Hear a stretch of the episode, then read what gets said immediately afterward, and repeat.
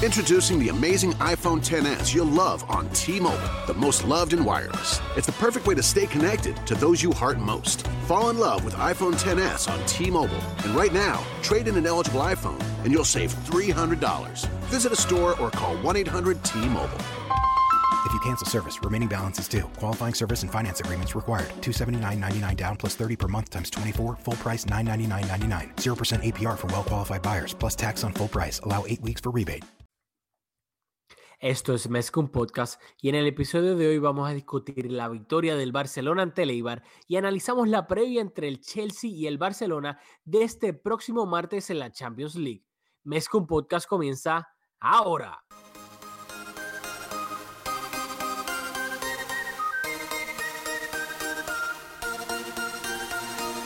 Kevin Roland, contigo empezó todo. Som el millor club del món, diguin el que diguin. Vinga el Barça i vinga Catalunya! Apreteu-vos els cinc cinturons, que ens ho passarem bé. Bienvenidos a Mezcum Podcast, espacio dedicado totalmente a cubrir la actualidad del Fútbol Club Barcelona. Les habla Rafael Lamoy junto a Julio Borras. Dímelo, Julio. Di, di, dímelo, Rafa, ¿qué está pasando? Bueno, estoy bien, ¿verdad? No te voy a mentir, no estoy tan bien. Estoy un poquito enfermo. Llegué a Orlando de visitar al jefe, a Mickey, y yo no sé si fue el avión o el cambio de clima, que obviamente acá en Connecticut está bien frío, ahora mismo está nevando, pero estoy enfermo y no me gusta estar enfermo, me siento mal. Aquí en mi hogar también es un hospital, así que entiendo lo que estás pasando. Ay, ay, ay. Las mujeres, fíjate, yo no sé, pero ¿tú te consideras chango cuando te enfermas? Porque Yo- las mujeres tienen ese, esa, ese feeling de nosotros los hombres, de que cuando nos enfermamos somos changos. No me quiero ¿Estás de meter en problemas, pero, pero yo creo que un poquito. Ok, ok, ok. Yo, yo lo admito, yo a veces me pongo medio chango cuando estoy enfermo, pero ¿qué se va a hacer? Pero vamos a hablar de lo, a lo que vinimos. Iba a decir un disparate ahí. Ah, venimos aquí a discutir que el partido de hoy entre el Eibar y el Barcelona fue el partido que el Barcelona visitó al Eibar en el estadio municipal de Ipurúa por la fecha número 20 24 de la liga.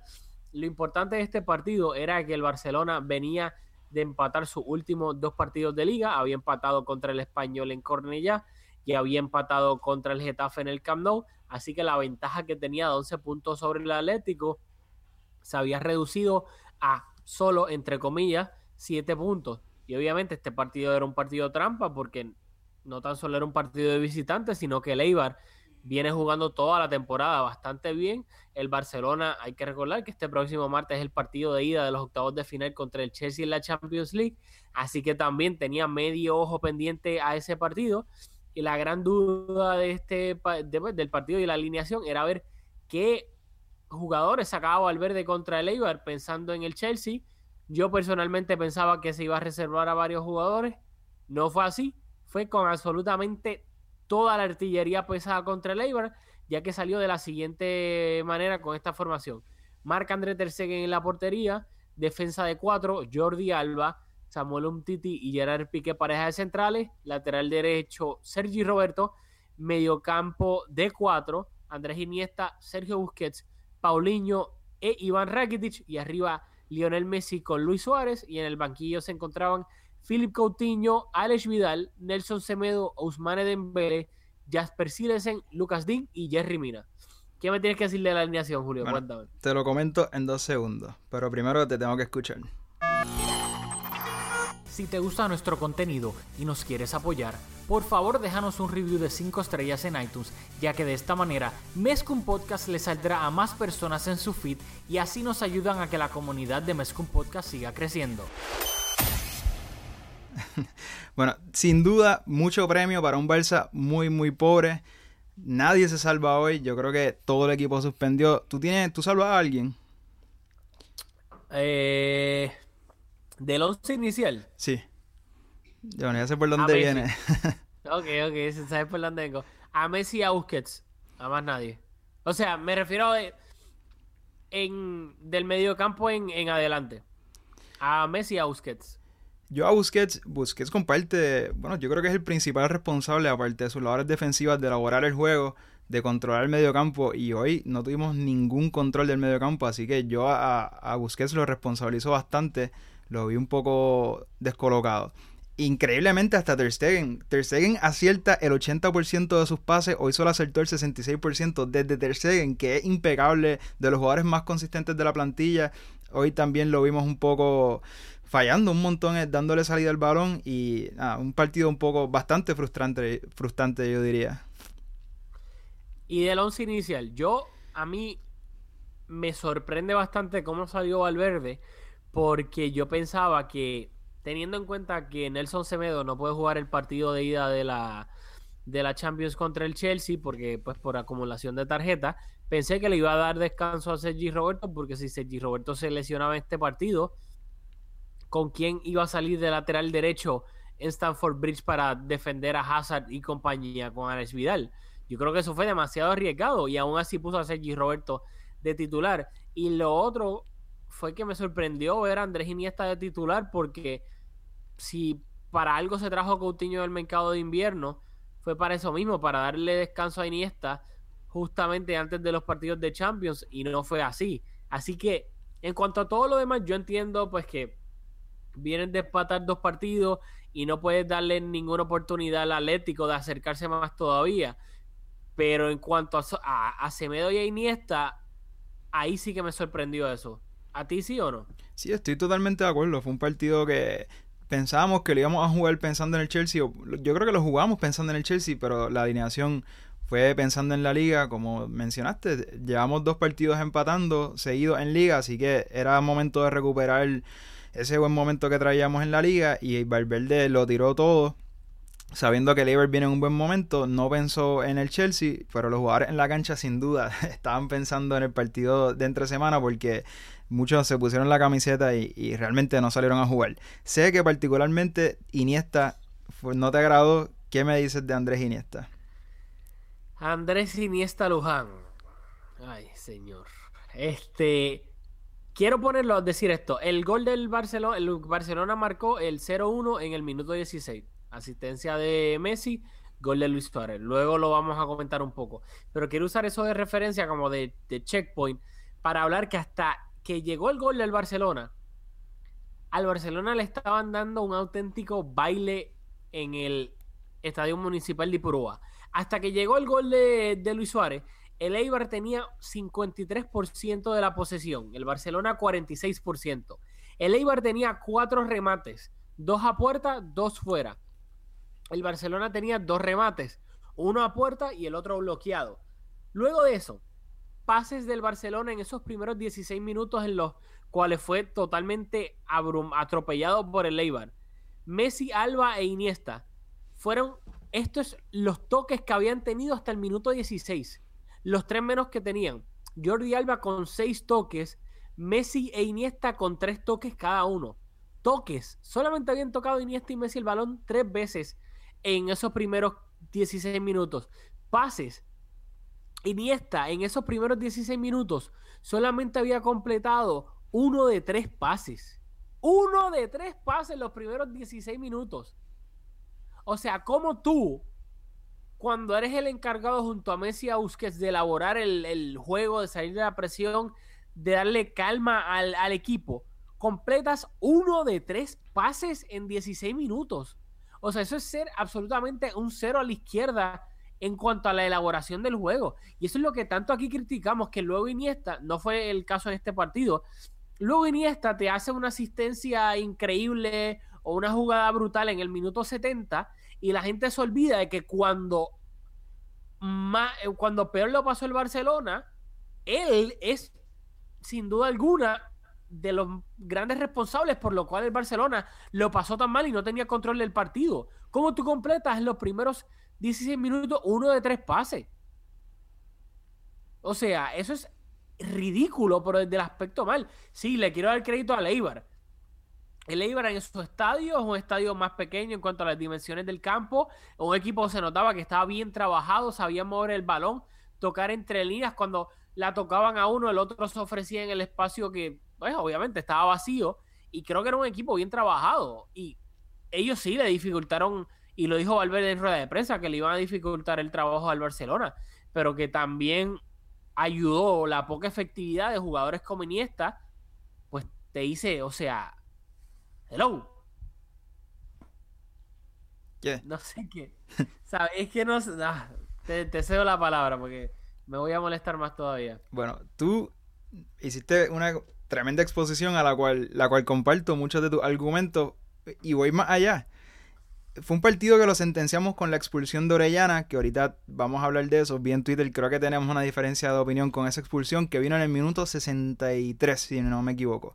Hasta ese momento, el Eibar estaba dominando la posesión. Olvídate del minuto 16 y del baile que nos estaban dando. Hasta el minuto 63, el Eibar tenía el 50 puntos algo de la posesión. Nos, las estaban disputando al menos y, la, nos aventajaban por un poco, por unas décimas.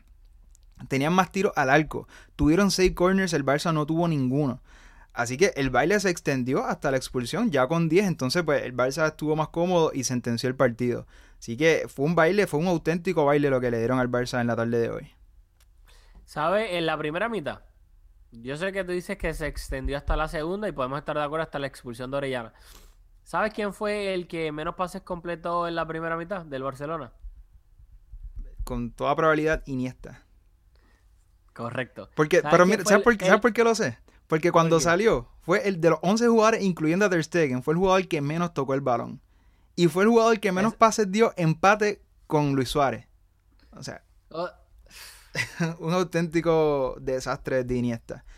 o sea, y- no entiendo, entonces, nada, no voy a seguir hablando de eso porque me voy a molestar. Dicho eso, quiero comentar rapidito el gol del, pues que le dio la ventaja al Barcelona mientras cuando más mal lo estaba pasando, recuperó el balón, encontró a Messi en el medio campo y Messi, el pase filtrado que le da a Luis Suárez. Por el amor a Dios, sea, él mismo, porque Messi es Dios. ¿Qué pase medido justamente para vencer al último defensa de Eibar, pero para que le quede no muy largo a Suárez? Y luego Suárez, que también hay que decirlo. La finta que le mete al portero del, del a Dimitrovic, para engañarlo, driblearlo y luego rematar a puerta vacía. Entre el pase de Messi y la definición de Suárez. ¡Qué golazo! Sí, o sea, fue un golazo. Pero como dice, no me lo pude disfrutar porque ya con la frustración que venía, igual un uno contra uno, Luis Suárez de rutina, bueno, de rutina a un jugador de su nivel, le da la vuelta al portero y tira, hace un pase a la red. Así que, eh, una de las pocas cosas que rescatar en este partido. Oye, una pregunta. ¿Tuviste bien al portero de Eibar? ¿Por qué? ¿Qué piensas de su de su estilo de pelo? Yo, es croata, ¿verdad? Eh, no estoy seguro. Que Se llama Dimitrovic. Sí, es croata, es Es croata. porque lo vi también con, Serbia, creo que se cambió la camisa con, con Rakitic y nada, parece que... No, es de Serbia, perdón, es Serbia. Es de disculpa. Serbia, pues ya. Iba a decir que los croatas, con, tomando como referencia a Dimitrovic y a Rakitic, tenían el cabello exótico. Pero aparte del, de Iniesta, del partido flojo que hizo, aparte del baile que nos dieron, antes de hablar del gol que sentenció el partido, ¿con qué otra cosa te queda? Yo, honesto. Déjame pensar un poco. O sea, ¿del 11 titular o del partido en general? Del partido en general, porque a mí, yo tengo que decirlo, nosotros somos... ¿verdad? Yo creo que nosotros somos bastante optimistas, pero cuando hay que ser crítico hay que decirlo. Yo creo que el Barça no mereció ni siquiera un punto en este partido. Y, No, o sea, y en el fútbol ah. no es cosa de merecer, de, de justicia, pero el- lo que vimos en el campo, el Barça no mereció ni empatar, no merecimos ni el punto. Y salimos con tres puntos de un campo en donde nos dieron un baile, donde el otro equipo fue más agresivo y, y jugó mejor fútbol. O sea, ya no, no quiero tampoco hacerle que, de que tuvieron más músculo, de que lo desearon más, jugaron mejor fútbol que nosotros. No, sin duda alguna. En la primera mitad que se me olvidó este, hablar de esta ocasión específica, un remate del mismo Orellana desde fuera del área, que pega en el travesaño e iba a ser un golazo increíble. Y luego el, el, el Eibar, todas las ocasiones, o sea, centros peligrosos, remates lejanos. Y eso era lo que me refería de que cuando dije que se veía el Eibar un equipo bien trabajado por el, el técnico de ellos, Mendilibar, que no era que, que estaban... como cuando tal vez el Barcelona jugaba contra el, el Osasuna en el Reino de Navarra, que te ganaban por músculo porque el campo era pequeño, metiendo centros, etcétera. No, o sea, el Eibar jugó al fútbol, presionando arriba. El Barcelona no podía salir de su propio campo. Cuando recuperaban el balón y lo tenían, lo movían entre líneas, tocaban, se ofrecía uno, salía el otro. Era tiquitaca del Eibar. Sí, nos dieron un auténtico baile. Vamos a hablar de la expulsión de Orellana. Porque creo Porque que. la primera amarilla, Fue una entrada sobre Andrés Iniesta, de- por, por la parte de atrás, fue una tijerilla bastante agresiva. Yo pienso que esa- más que amarilla era una tarjeta anaranjada. La falta de Orellana sobre Iniesta. ¿Estás de acuerdo? ¿Sí o no? Yo creo que fue una falta de amarilla. Ok. pero- En- Entonces, porque creo que veo por dónde viene. Yo creo que el árbitro debe de tomar la jugada una a una. Si la jugada anterior, la, primera tarjeta amarilla, hay que decir, no fue una roja directa, fue por acumulación de tarjetas, fueron dos tarjetas amarillas, que eso es importante señalarlo. Si la primera fue una, falta bien fuerte de amarilla, pues la segunda acción, no, yo creo que la, no tienes que tener en mente la primera porque ya, ya el jugador tiene su pena, la tarjeta amarilla, ya esa, esa infracción ya está sancionada.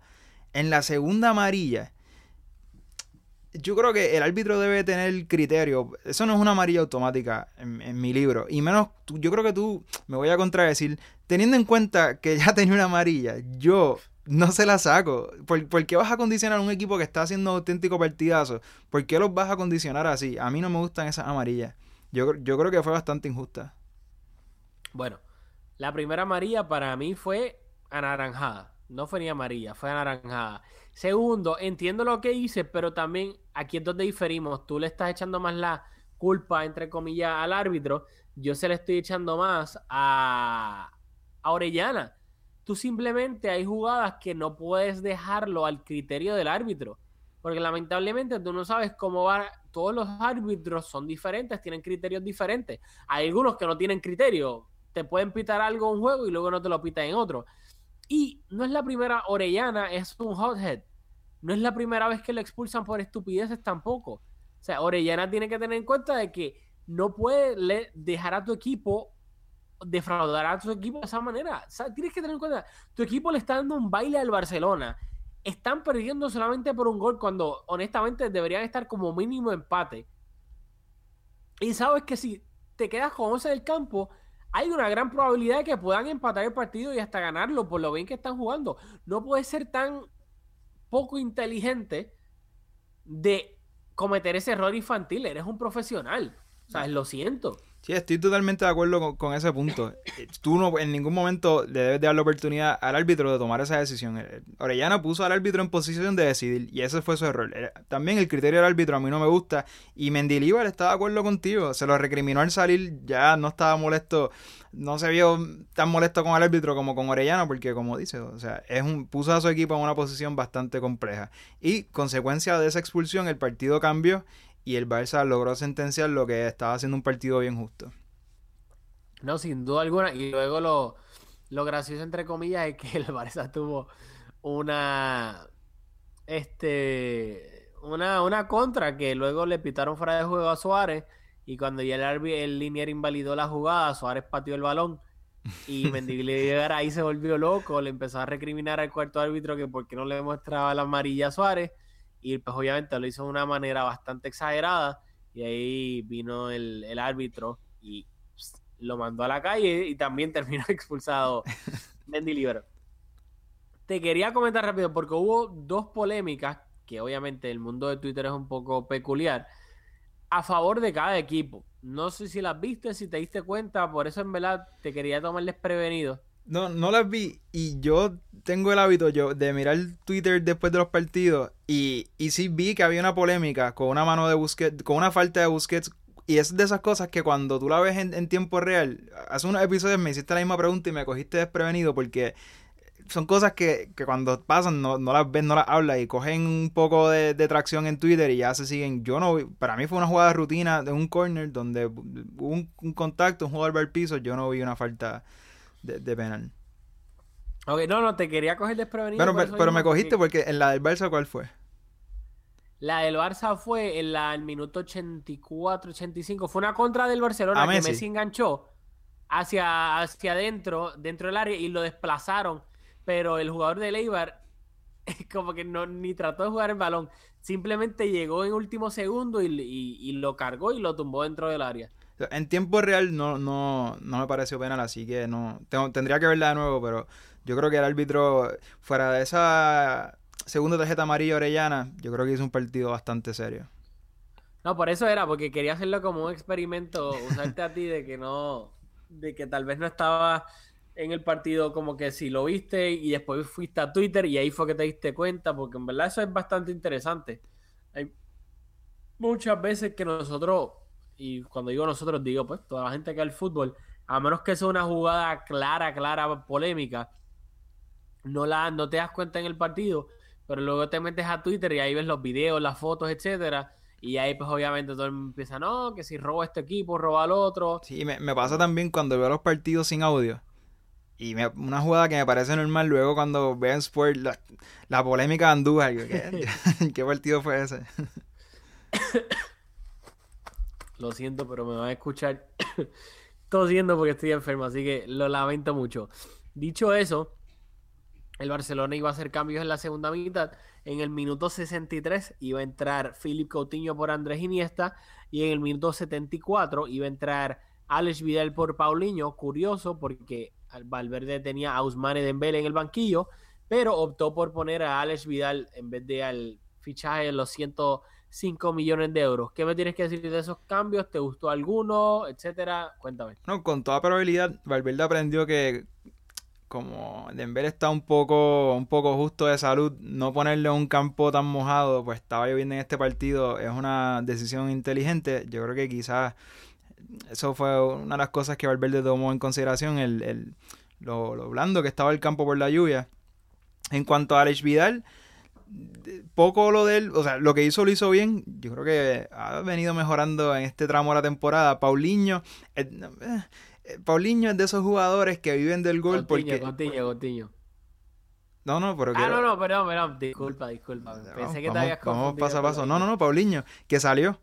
Y es de esos jugadores que yo creo que viven del gol. Cuando estaba anotando goles, todo iba súper bien. Y nosotros lo comentamos, que aparte de que nos gustaba lo que tenía, esa llegada que tenía, bien poco de, de Paulinho elaborando el juego. Lo dijo Valverde incluso en conferencia de prensa que lo hablamos aquí, que el juego de posición no es lo suyo. Entonces, cuando no anota, partidos como hoy, fue jugar en el mediocampo. Curiosamente, jugó un rol más central que Rakitic. En esos cuatro mediocampistas, Rakitic es el que estaba más pegado a banda, Paulinho en el medio. Así que con más responsabilidades de elaborar el juego, no hizo absolutamente nada. Y nada, el que a gol vive, a gol muere. Hoy no anotó. Intrascendente su, su partido. ¿Qué me tienes que decir sobre eso? Me, me encantó esa frase. El que a gol vive, a gol muere. Y estoy Uy, la tengo guardada en el bolsillo porque es que la voy a usar para alguien en específico que es muy barato. Mira, así que la tengo ready, la tengo ready. Eh, a mí, pues me gustó, obviamente me gustó el cambio de Coutinho porque salió Iniesta y entró él, pero lo vi, o sea, en cuanto tuvo una que fue un pase de cucharita a Messi dentro del área, que por poco Messi anota, un pase brutal, que si Messi terminaba anotando, iba a salir obviamente en todos los, noticieros. Y luego en el gol de Jordi Alba comienza con un cambio de juego de Coutinho desde la banda izquierda, el pase que le mete a Alex Vidal. por Dios, qué pase. Y luego Alex Vidal de primera se la deja a Messi. Messi se queda solo frente al área frente, frente a Dimitrovic. Dimitrovic eh, eh, ataja el desvía el balón, lo taja y le cae a Jordi Alba para que remate de primera con la pierna derecha puerta vacía y así es que el Barcelona sentencia el, partido, pero el pase de Coutinho, ese cambio de, de juego, por Dios, qué ridículo es, qué pase más increíble. De acuerdo, lo vi con, con, bastante más confianza que en partidos anteriores. No me gusta el Spanglish, pero tenía un pep on his step bastante notable. Estaba caminando como Jordi Alba se le notaba con más confianza y eso es importante. Con piquete. Ahí, ahí está. Bien boricua. Eh, eso es lo que le faltaba, un poco de confianza, atreverse. Y un jugador que tiene tanto talento, cuando se atreve y tiene confianza, pues las cosas le salen bien. Hubo un pase de Messi, ahora que estamos hablando de pases, que te lo juro, es de los pases, es de los mejores pases que he visto hacer a Messi, que un pase filtrado a Luis Suárez, que no termina en nada. No sé si lo recuerdas. Ahora mismo, honestamente, no me un recuerdo. pase que cuando dieron la repetición en el ángulo de frente no había ningún espacio y el balón pasó entre todo la defensa. Fue un, un pase exquisito de Messi. Así que por lo menos vimos esos destellos, que es la palabra de este podcast. Particularmente cuando hablamos de Dembele. Y nada, decir que sentenciamos el partido con un hombre menos en la cancha. Yo creo que eso es bastante la historia del partido. El Barça se llevó un baile hasta que el, el árbitro los puso en ventaja.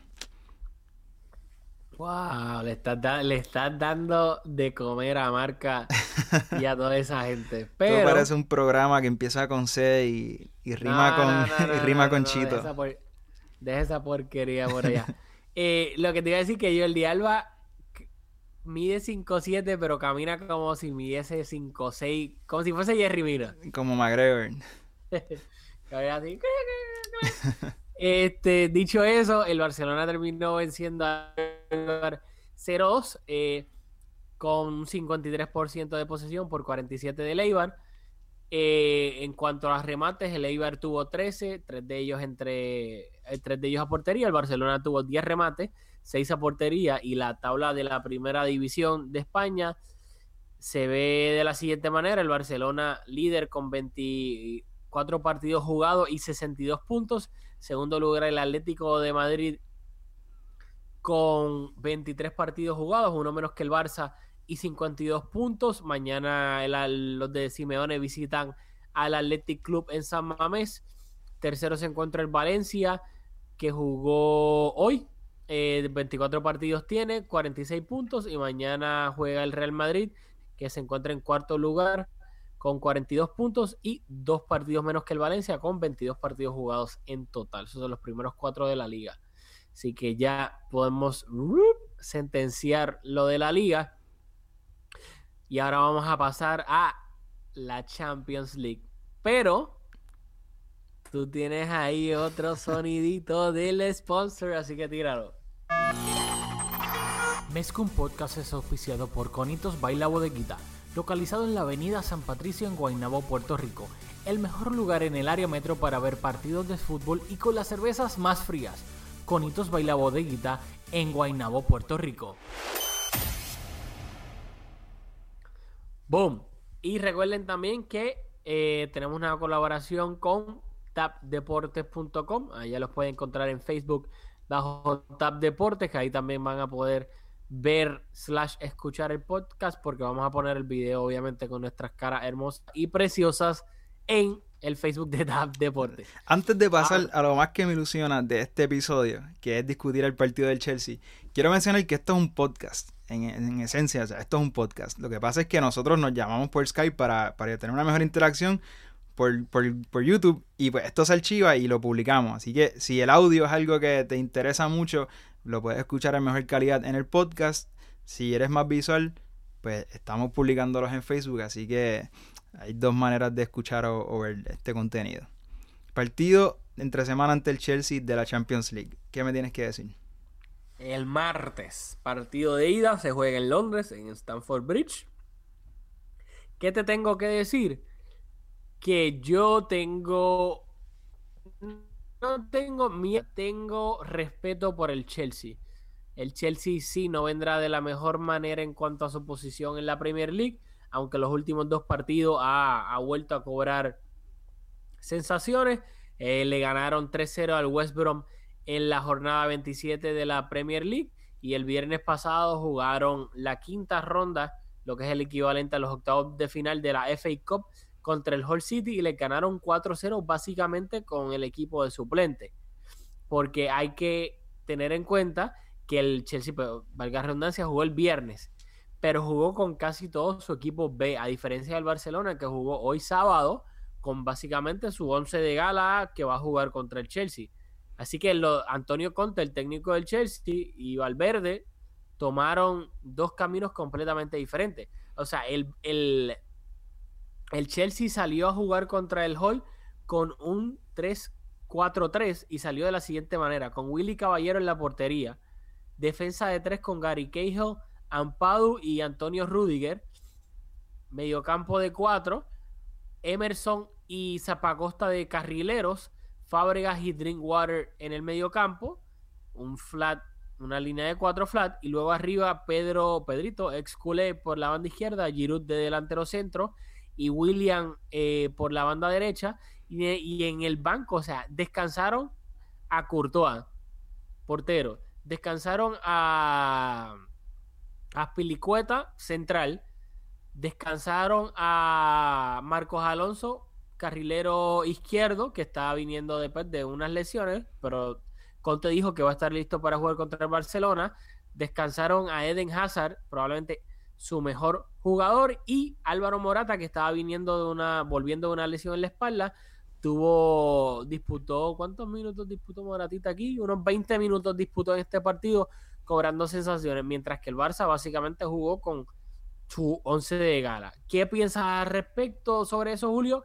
Y si piensas que eso va a afectar de alguna manera el partido del martes. Yo no creo que en el aspecto físico condicione el partido del martes. Yo recuerdo cuando jugamos, no recuerdo si fue Champions o Copa del Rey, que, que se cruzó hace unos cuantos años contra el Real Madrid, que jugamos, creo que fueron tres partidos en dos semanas contra el Madrid. Fueron unos cuantos, una serie de partidos consecutivos.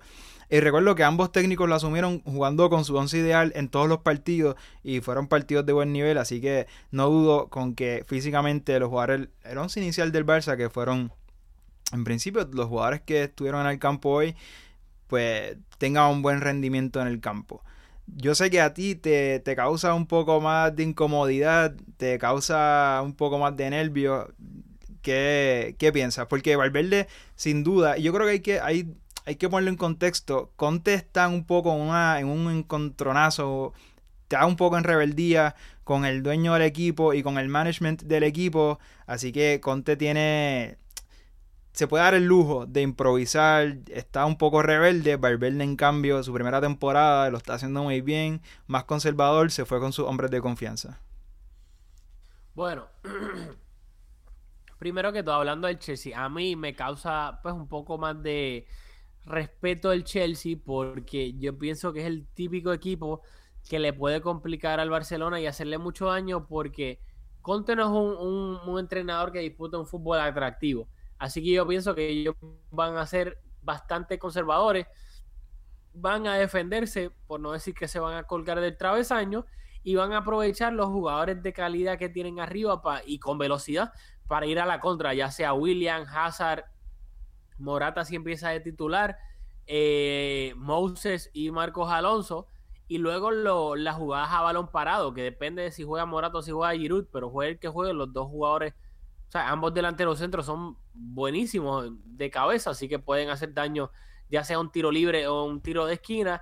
Y yo pienso que el, Chelsea va a jugar a su arma, defenderse y defenderse atrás, y tan pronto robe el balón al Barcelona, salir rápido. Y por eso creo que obviamente va a jugar Fábregas para ser ese enlace con la delantera que tan pronto el, Bar el Chelsea recuperará Fábregas para que pueda darle un pase filtrado a las espaldas de, de Piqué o Titi para encontrar a, los jugadores rapidísimos que tiene arriba. Por eso yo pienso que, ¿sabes? Que, que el Chelsea, debido a su estilo de juego, puede hacerle mucho, pero que muchísimo daño al Barcelona. Bueno, yo creo que me siento un poco más confiado que tú con este partido. Y particularmente porque el Barça el Barça se caracteriza por ser un equipo paciente, un equipo veterano que teje jugadas bien, bien largas, jugadas bien elaboradas. Lo que famosamente se conoce como el juego de posición, frase que no me gusta, pero el Barça va moviendo a la defensa de manera que encuentra los espacios y con la pólvora que tiene al frente sentencia los partidos. Dicho eso, el Chelsea es un equipo que está hecho a la medida para el Barça, porque si es cierto que Conte se le da bien armar equipos bastante defensivos. En cuanto al personal que tiene en este Chelsea, lo veo bastante limitado. Yo creo que Kanté, que es un jugador espectacular, con una, un posicionamiento espectacular, un jugador top, fuera salvando a Kanté, el resto de los jugadores en el medio campo los veo con, con dificultades, jugadores más de reacción que, que de anticiparse. Así que me parece que es el tipo, el típico mediocampo que Busquets le encanta, con el que Busquets se divierte quitándose uno o dos hombres de encima. Y eso va a ser la clave. Los jugadores más diestros del Barça, dado que el Chelsea, estuvimos hablando antes de empezar a grabar, que van a jugar seguramente 3-5-3. Eh, 3-5-2. 3-5-2. O sea, Disculpa, se me fue la matemática. Es que tu- también tuvimos un debate y puede ser que jueguen 3-4-3.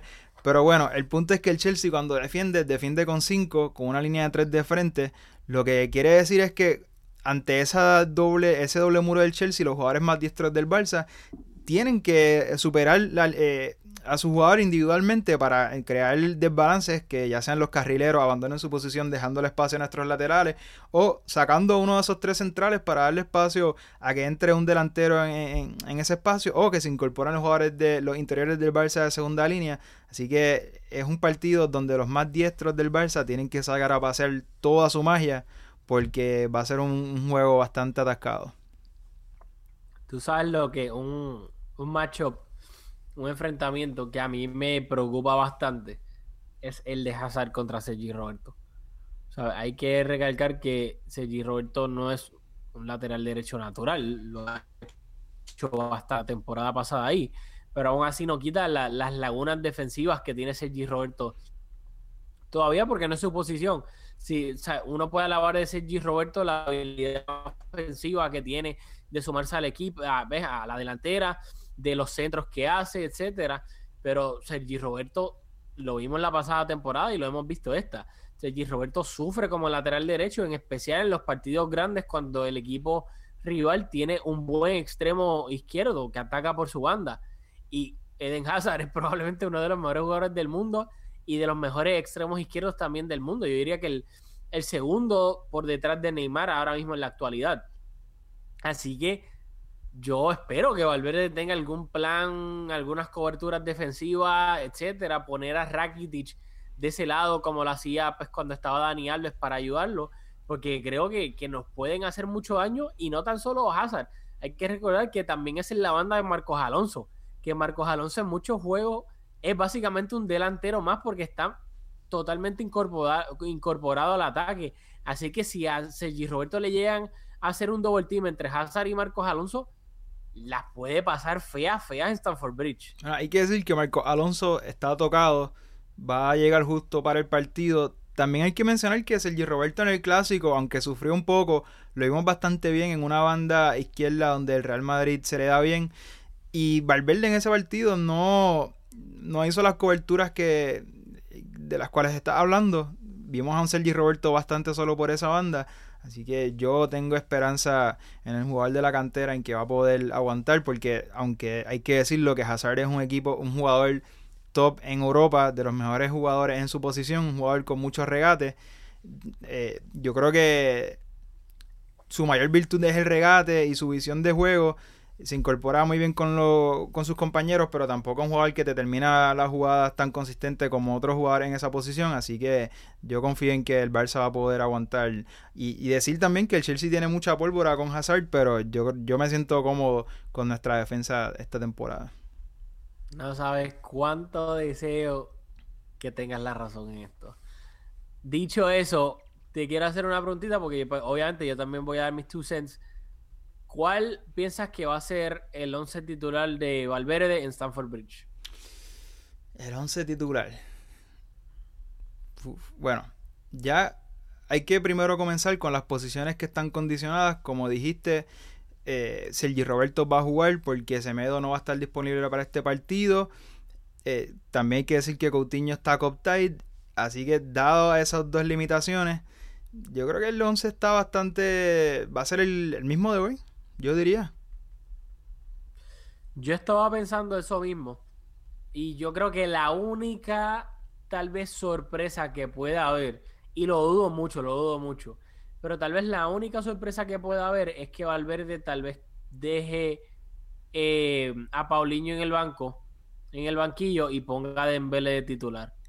Es lo único que tal vez me sorprendería y que no que me sorprendería, sino que veo que, que haya algún chance, algún mínimo de, de, posibilidad que pase, porque claro, Ter Stegen va a jugar, la defensa está completamente set, Jordi Alba, Piqué, Umtiti y Sergi Roberto, Busquets, Iniesta y Rakitic van a jugar, Lu- eh, Suárez y Messi van a jugar de titulares, así yo creo que la única posición o jugador que existe alguna posibilidad de que pueda cambiar es Paulinho. Aún pienso que va a jugar Paulinho, pero si me dijeras que tengo que apostar cuál es el único que tal vez no está 100% fijo ahí, te diría que sería Paulinho y que tal vez entre entre Dembélé. Estoy de, de acuerdo con que Paulinho es el único que se podría caer de ese 11. Sin embargo, considerando que el Chelsea, como dije, su virtud es que mete muchos hombres en el medio campo, dudo que Valverde le ceda eh, un hombre a, Conte y juguemos con tres delanteros naturales.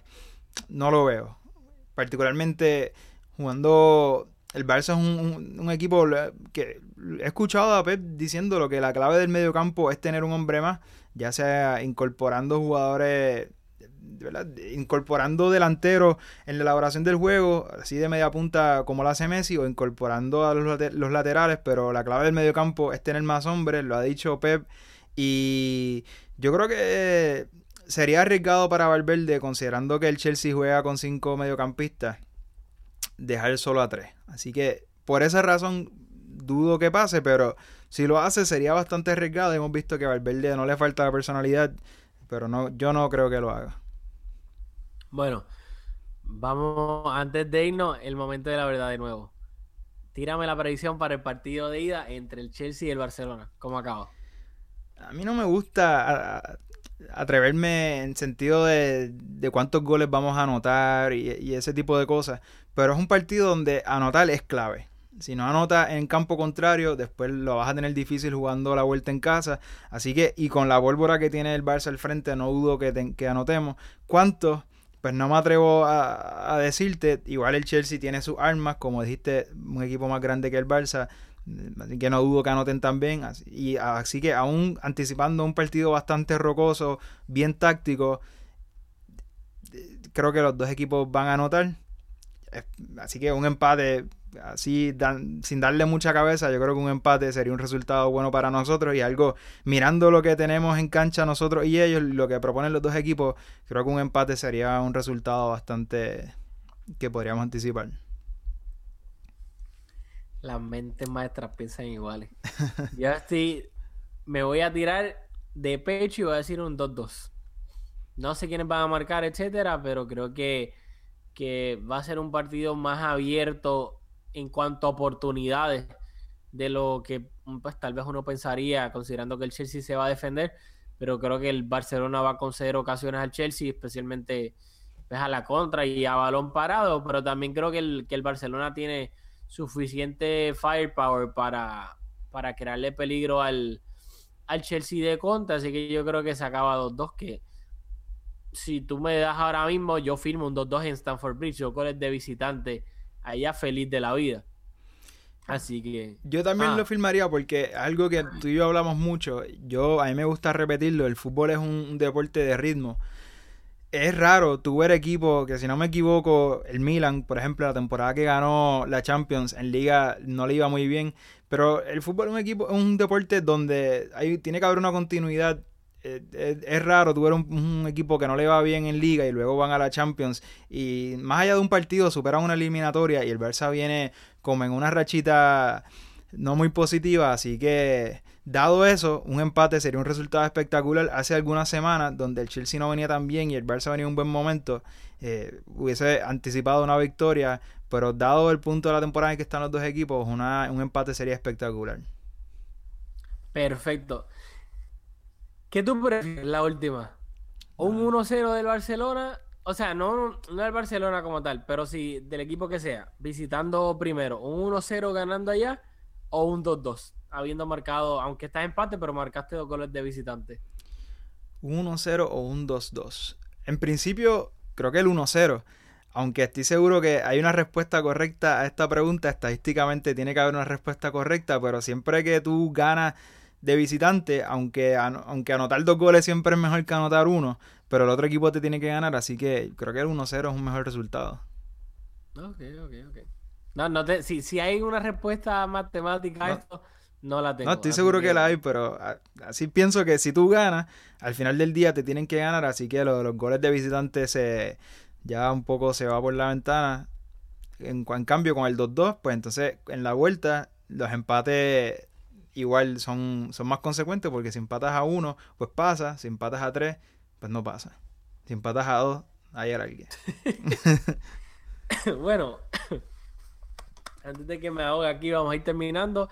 Este, vamos a tratar de sol, vamos a tratar de grabar el mismo martes después del partido del, del Chelsea, obviamente, ya que pues creo que el partido lo amerita, no es un partido cualquiera, así que pues este episodio lo vamos a, soltar eh, hoy sábado por la noche, mm, domingo temprano, donde sea que lo vean, ya sea en, Facebook en, o en Twitter bajo Mezcum Podcast.